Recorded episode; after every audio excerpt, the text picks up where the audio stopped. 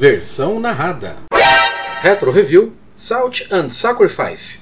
Esse conteúdo faz parte do site retroplayers.com.br. Quando fiquei sabendo que Salt and Sanctuary teria uma continuação, meu Deus, foi o maior hype da minha vida. Tá, é um game indie 2D meio nichado, mas dane-se, eu adoro Sanctuary de paixão. Metroidvania Souls-like de respeito, que me conquistou por inteiro e me garantiu muitas e muitas horas de tensão, desespero e satisfação pra Dedel. Masoquismo à parte, algum infeliz um dia me disse que a decepção é do tamanho do hype que foi criado.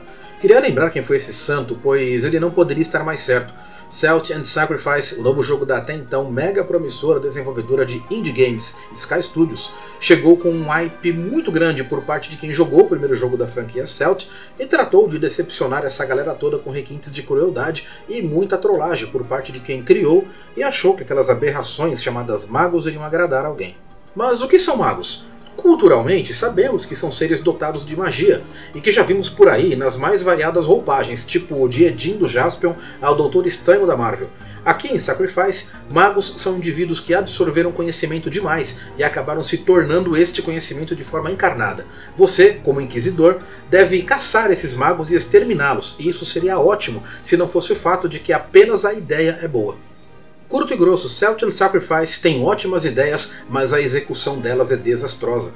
Um emaranhado de péssimas escolhas que desfigurou tudo que a gente amava no primeiro jogo e que vai na contramão de todas as regras contidas no manual do Soulsborne, que todo fã do estilo sabe de cor.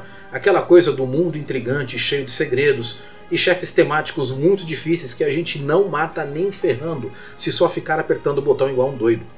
Sem exagero, parece que tudo foi feito às pressas, que no meio do caminho alguém parou e disse: Ei, sabe essas coisas aqui que deveriam ser as principais do jogo? Não estão funcionando nada bem. E aí o povo correu para tentar corrigir, mas não tinha mais tempo e o game saiu daquele jeito mesmo cheio de inimigos totalmente desbalanceados, jogados a esmo em mapas sem nenhuma inspiração, com um level design sofrível e lotado de abismos, onde somos arremessados incessantemente, e uma mecânica geral de exploração que mais parece ter sido vomitada do que desenvolvida. Eu já adianto que não vai dar para dizer aqui todos os pontos que fazem Celt and Sacrifice ser um jogo medonho, o texto ficaria quilométrico, sem chance. Então eu vou exemplificar com comparações. Imagine que o primeiro game foi lançado em 2016 e você adorou o sucesso absoluto de público e crítica. É, só seis anos depois saiu um sucessor deste game. Então, com todo este tempo para o desenvolvimento, o que você espera desse jogo? Que no mínimo seja tudo que o anterior foi, só que melhor. Esperamos uma evolução gráfica, sonora, um mundo mais vasto, com mais inimigos e chefes tão memoráveis quanto no jogo anterior. Esperamos uma ambientação que nos faça imergir na aventura, com objetivos que façam valer a pena a exploração máxima dos cenários, e uma dificuldade trabalhada, inteligente, que nos desafie e nos mostre uma evolução real a cada cacete que a gente receba de um chefe.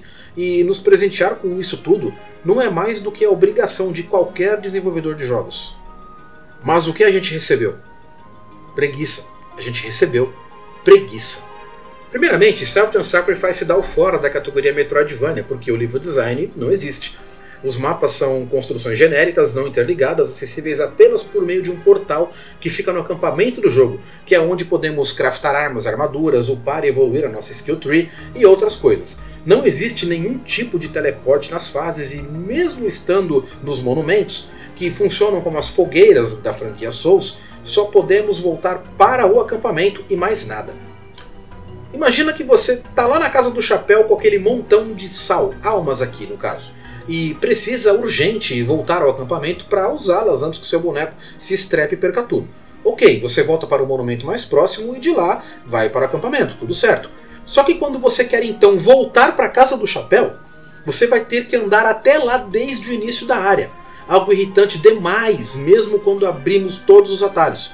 Nestes mapas, caçamos os magos, que são criaturas enormes que vivem summonando inimigos e fugindo para locais cada vez mais remotos. Aí tem os inimigos comuns do cenário, outros magos que aparecem do nada para atrapalhar nossa vida, armadilhas em todo lugar e nós somos obrigados a ficar lá lutando para sobreviver em meio àquela zona toda.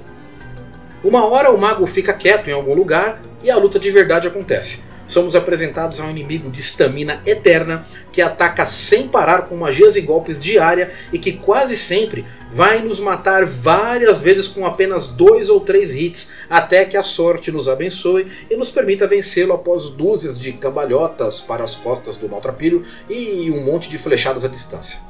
E isso é o que vai acontecer nas 200 lutas contra magos que o jogador fará se quiser terminar o jogo pois armaduras e armas elas só são melhoradas com os itens que caem dos magos e seus mobs, o que nos força a farmar em lutas repetidas, exaustivas e irritantes contra magos que nem deveriam estar mais lá depois de derrotados. O dano que recebemos é absurdamente alto e inexplicável. Não existe mais o parry nem a Weapon Art clássicos, eles foram substituídos por sistemas que não funcionam nem minimamente bem. Temos poções, mas não servem para nada, armas de arremesso e flechas que, em suma, são a mesma coisa, dão o mesmo dano e têm o mesmo alcance.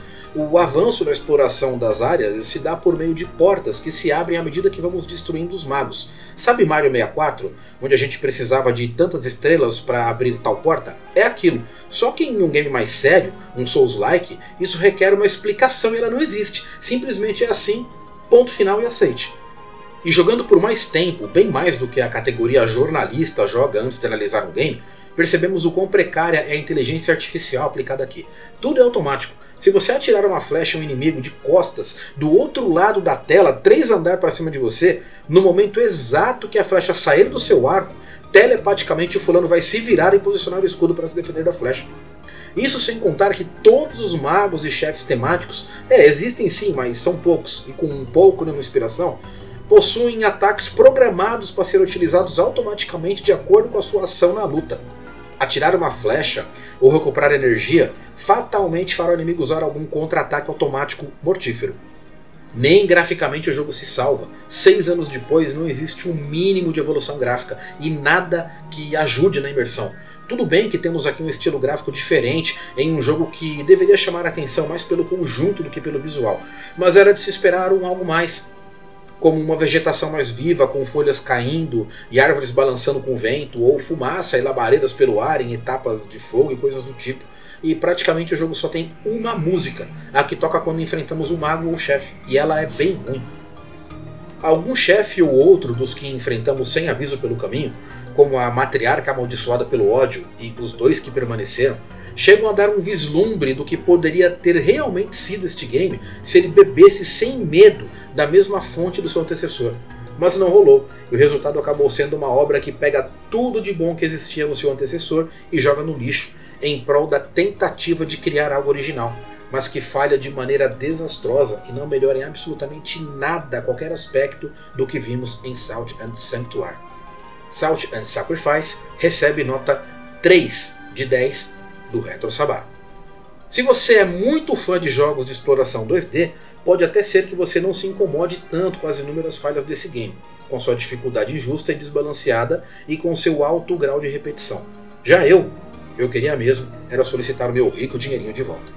Termina aqui a versão narrada do Retro Review Celt and Sacrifice.